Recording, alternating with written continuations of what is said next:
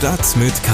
News für Köln. Der tägliche Podcast des Kölner Stadtanzeiger mit Christian Mack. Willkommen zur fünften Episode Stadt mit K, dem News-Update für Ihre Ohren rund um Köln. Bevor wir loslegen, noch der Hinweis auf unseren Sponsor. Dieser Podcast wird produziert mit freundlicher Unterstützung von NetCologne. Seit mittlerweile über 20 Jahren treibt NetCologne den wichtigen Ausbau der Glasfaserinfrastruktur hier in Köln und der Region weiter voran. Vielen Dank an NetCologne. Kurzer Blick auf die Entwicklung an der Corona-Front und die 7-Tage-Inzidenz in Köln. Der Wert für Dienstag ist laut RKI im Vergleich zum Vortag unter die 120er Marke gesunken und liegt jetzt bei 116,7. Das ist ein Minus von 6,7 Punkten. 52 Neuinfektionen gibt es für den heutigen Tag in Köln. Mehr Wissenswertes und Wichtiges jetzt in unserem Nachrichtenüberblick. Schlagzeilen. An Kölner Kliniken nimmt die Zahl der Patientinnen und Patienten, die an Covid-19 erkrankt sind, deutlich zu. Insgesamt handelt es sich laut Angaben der Stadt Köln um 151 Personen. 54 von ihnen werden auf Intensivstationen behandelt. Vor zwei Wochen lag die Zahl der behandelten Patientinnen und Patienten noch bei 109. 40 davon waren Intensivbehandlungen. Beim Großteil der aktuellen Corona-Patientinnen und Patienten handelt es sich laut Angaben der Kliniken um Personen mit unvollständigem oder fehlendem Impfschutz. Die Kölner Polizei hat im vergangenen Jahr rund 1,34 Millionen Euro für Diesel ausgegeben. Im laufenden Jahr sollen die Tankkosten für die Kölner Polizei sogar noch um etwa 95.000 Euro höher sein. Das geht aus Zahlen des Innenministeriums hervor. Grund für die steigenden Tankausgaben, die die Polizei in ganz NRW betreffen, sind laut Behörde die CO2-Abgabe und der generelle Anstieg der Spritpreise. Außerdem habe sich mit der Umrüstung der NRW-Flotte auf Vans von Ford und Transporter von Mercedes-Benz der Kraftstoffbedarf erhöht. Bisher gibt es noch keine Klarheit über die Schwere der Handverletzung des Kölner Tennisprofi Oskar Otte, die er sich Sonntag bei seiner Niederlage bei den US Open zugezogen hat. Otte war als Qualifikant sensationell bis ins Achtelfinale der US Open gekommen, wo er dem Italiener Matteo Berrettini in vier Sätzen unterlag. Wie lange Otte verletzungsbedingt pausieren muss, soll eine Untersuchung in Deutschland zeigen. Soweit unsere schnellen News. Hintergründe und Einordnungen zu weiteren Themen jetzt in unserem Gesprächsblock, in dem unsere Redakteurinnen und Redakteure zu Wort kommen. Kultur. Das hätte ich auch nicht gedacht, dass ich bereits in der fünften Episode von Stadt mit K anfange Latein zu sprechen. Aber nun ist es soweit. Es geht hier um die Via Culturalis. Man könnte auch einfach Weg der Kultur oder Kulturweg sagen, aber es klingt halt nicht so edel. Die Begrifflichkeit Via Culturalis steht für den Plan, den circa 800 Meter langen Weg zwischen Kölner Dom und der Kirche St. Maria Capitol zum kulturellen Herzen, zum Kulturzentrums Köln zu machen. Das war zumindest die Vision des 2007 verstorbenen Architekten Oswald Matthias Unger. Bei mir im Studio begrüße ich Tim Attenberger aus unserer Lokalredaktion. Hallo Tim. Hallo Christian. Ähm, von der Vision dieses Kulturweges ist ja aktuell noch nicht besonders viel zu sehen, aber das soll sich jetzt ändern. Äh, was genau soll denn da umgesetzt werden und von wem? Ja, im Prinzip ist die Idee der Via Culturalis erstmal eine etwas ideelle, ähm, äh, wobei man sagen muss, dass tatsächlich konkret in diesem Bereich extrem viele neue Gebäude entstehen. Also das wird äh, ähm, die gewaltigste Veränderung, die wir in der Altstadt bislang in Köln gesehen haben. Ähm, dort werden äh, sehr viele neue Kulturbauten, aber auch andere Gebäude errichtet.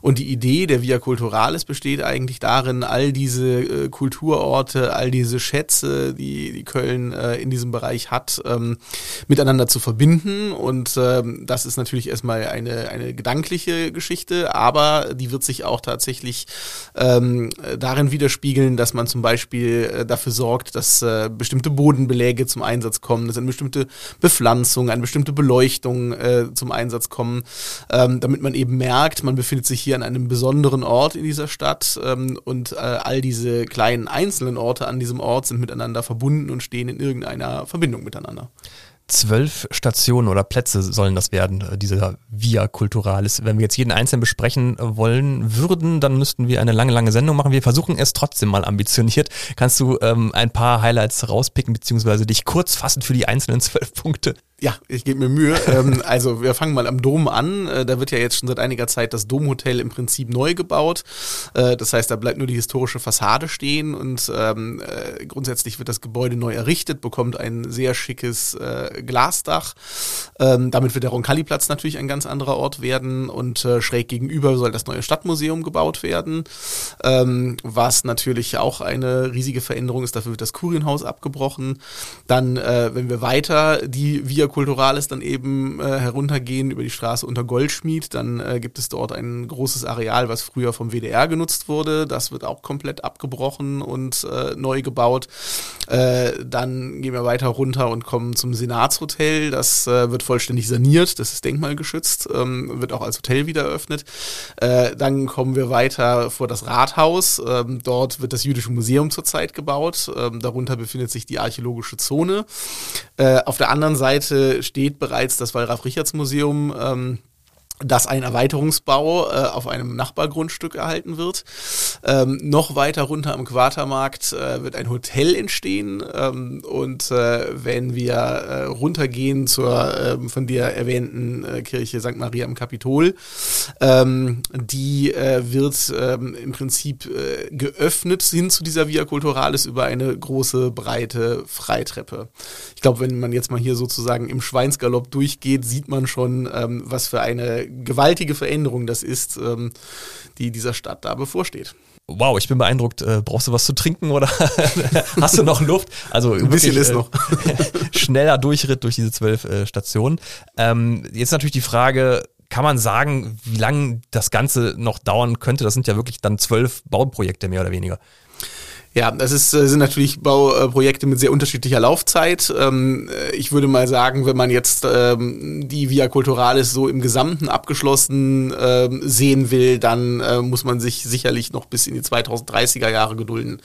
Aber jeder Baustein wird jetzt im Prinzip Jahr für Jahr hinzukommen, sodass man diese Via Culturalis im Prinzip wachsen sehen kann, wenn man das möchte. Also ist noch ein bisschen was zu tun, aber man kann schon erste Visionen auch visualisiert sehen bei uns im Blatt im Kölner Stadtanzeiger oder online unter ksda.de. Vielen Dank, Tim, für diese gelungene, aber ambitionierte Zusammenfassung von zwölf Großprojekten für Köln. Köln. Kommen wir nun zu einem Fall, der jetzt am Kölner Landgericht ein überraschendes Ende gefunden hat und dem ein Skandalurteil am Amtsgericht vorausgegangen war, das dem Amtsrichter den Job gekostet hatte. Worum war es da gegangen? Auf der Sachebene ging es um den Vorwurf der Entführung und Körperverletzung. Ein Mann soll nach einem Streit auf einer Hochzeitsfeier in Köln-Nil von einer Gruppe Männer mit dem Auto entführt und verprügelt worden sein. Und ab diesem Zeitpunkt wird's jetzt wirklich kompliziert und ich bin froh, dass mir KSDA-Redakteur und Gerichtsreporter Hendrik Pusch per Computer zugeschaltet ist. Hallo Hendrik. Grüße dich, Christian. Hallo. Der erste Prozess um diese Entführung endete mit einem skandalösen Freispruch. Erzähl doch mal bitte, wie genau das gelaufen ist. Ja, der eigentliche Skandal bestand einfach darin, also zumindest wurde es so von vielen bewertet, dass der Amtsrichter ähm, keine Plädoyers hat abhalten lassen, keine Urteilsberatung gab es. Er hat einfach zu irgendeinem Zeitpunkt gesagt, so, ich habe keine Lust mehr, sinngemäß, und hat nicht mit den Worten im Namen des Volkes entschieden, so wie man das normalerweise am Ende eines äh, Prozesses kennt, sondern einfach gesagt, Akte zu, Affe tot, alle können nach Hause gehen. Also Freisprüche. Das waren dann Freisprüche. Die Verteidiger haben dann auch noch gefragt, was das jetzt war, weil man kann auch ein Verfahren einstellen ohne Strafe.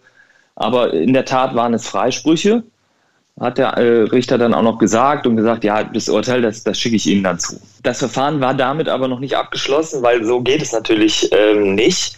Ähm, die Staatsanwaltschaft hat dann trotzdem, obwohl sie es bei dem ähm, Termin eigentlich so ein bisschen durchgewunken hatte, doch noch Berufung eingelegt und gesagt, äh, der Fall muss doch noch mal richtig aufgeklärt werden. Und diese Freisprüche, die einfach offenbar aus dem Bauch heraus er, äh, erfolgt sind, äh, können jetzt so nicht stehen bleiben. Für den ähm, Richter hatte das dann die Konsequenz, dass es ein Disziplinarverfahren gab ähm, da wurde auch eine Maßnahme verhängt und er ist mittlerweile nicht mehr im Strafbereich tätig. Hm. Jetzt ging es ja am Landgericht aber nochmal weiter mit dem konkreten Fall, mal abseits von dem äh, Job des Richters. Und es war ja eigentlich zu erwarten, dass mit dem Richter äh, auch das Urteil gekippt werden würde, dass der Richter da skandalöserweise mit äh, Akte zu Affe tot gesprochen hat. Aber auch das kam anders.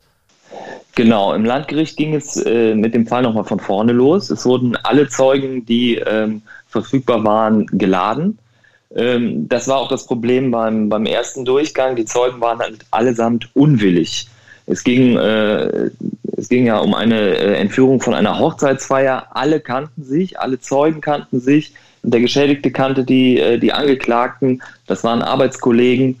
Das war so eine Gemengelage, äh, wo keiner so richtig äh, mit der Wahrheit rausrücken wollte, offenbar.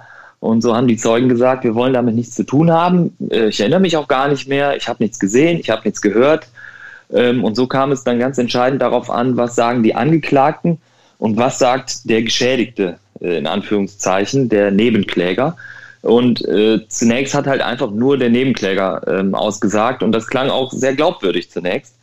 Der hat nämlich gesagt, ähm, auf der Feier war eigentlich nichts. Ich hatte vorher mit denen Streit. Es ging um die äh, Arbeitsstelle. Äh, angeblich sollen die äh, Freunde von ihm Kupfer geklaut haben. Er sei damit nicht einverstanden gewesen von der Baustelle ähm, und habe daraufhin mit der Polizei gedroht. Und deswegen hätten die den äh, verprügelt, äh, in einem Auto weggefahren, äh, irgendwie auch noch beraubt. Ja, das war dann die Ausgangslage von dem Prozess und das äh, vom Landgericht und das fand der Richter auch glaubwürdig und hat auch gesagt, auf der Ebene sehe ich als Richter eine Verurteilung. Aber dann ist es doch anders gekommen, weil wirklich in letzter Sekunde haben sich die Angeklagten dann doch noch zu Wort gemeldet, gesagt, nee, nee, es war, es war ganz anders. Und zwar wurden wir auf dieser besagten Hochzeitsfeier zuerst angegriffen nämlich weil wir dem Geschädigten in Anführungszeichen vorher den Job gekostet haben, weil es gab Ärger auf der Arbeitsstelle, aber weil der Geschädigte so faul war. Und das haben wir dem Chef gesagt, beziehungsweise einer von diesen, und der hätte den daraufhin rausgeworfen. Und deswegen hätte der Geschädigte, in dem Fall der Anzeigenerstatter, ähm, einen Angriff mit seinen Brüdern geplant auf der Hochzeit. Dazu sei es auch gekommen. Und ähm, ja, das, und danach wäre aber nichts mehr passiert. Und der Richter fand das halt auch schlüssig und sagte, ja, aber dann macht ja der Angriff äh, und die Entführung ja noch mehr Sinn, weil dann hattet ihr ja auch ein Motiv. Und am Ende hat der Richter dann gesagt, jetzt ist alles so verworren, irgendwie kann ich keinen mehr glauben. Deswegen müssen wir im Zweifel doch tatsächlich von der Unschuld der Angeklagten ausgehen. Und so kam es dann kurioserweise, dass dieses erste falsch gesprochene Urteil jetzt eben doch weiterhin Bestand hat. Also ein falsch gesprochenes Urteil, was dem ersten Richter den Job gekostet hat, aber am Ende dann doch stehen geblieben ist. Du bist jetzt 13 äh, Jahre Gerichtsreporter für uns und äh, hast du so ein Durcheinander vor Gericht schon mal erlebt? Also das habe ich in der Form äh, nicht erlebt. Es gibt Möglichkeiten, Verfahren vorzeitig zu beenden, aber dann sagt der Richter, wollen wir das Verfahren einstellen? Dann sagt die Staatsanwaltschaft, ja, das ist hier so ein komisches Ding, stimmen wir zu. Dann sagt die Verteidigung auch, dann kann man das erledigen.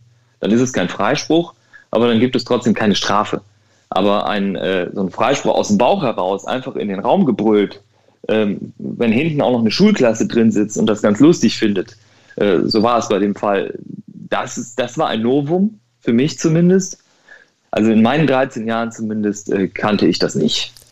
Lokalredakteur und Gerichtsreporter Hendrik Pusch über das wilde Verfahren um eine angebliche Entführung und Prügelei nach einer Hochzeitsfeier, die am Landgericht Köln mit einem Freispruch für die Angeklagten endete. Wem jetzt der Kopf schwirrt und wer das alles nochmal nachlesen möchte, auf ksda.de geht das. Das war's für heute mit Stadt mit K. Ich hoffe, Sie fühlen sich gut informiert und hören auch in den nächsten Ausgaben wieder rein. Noch einmal der Hinweis auf und ein Dankeschön an unseren Sponsor Net Cologne. Ich bin Christian Mack und wünsche Ihnen noch einen schönen Tag. Bleiben Sie gesund und bis bald. Stadt mit K. News für Köln. Der tägliche Podcast.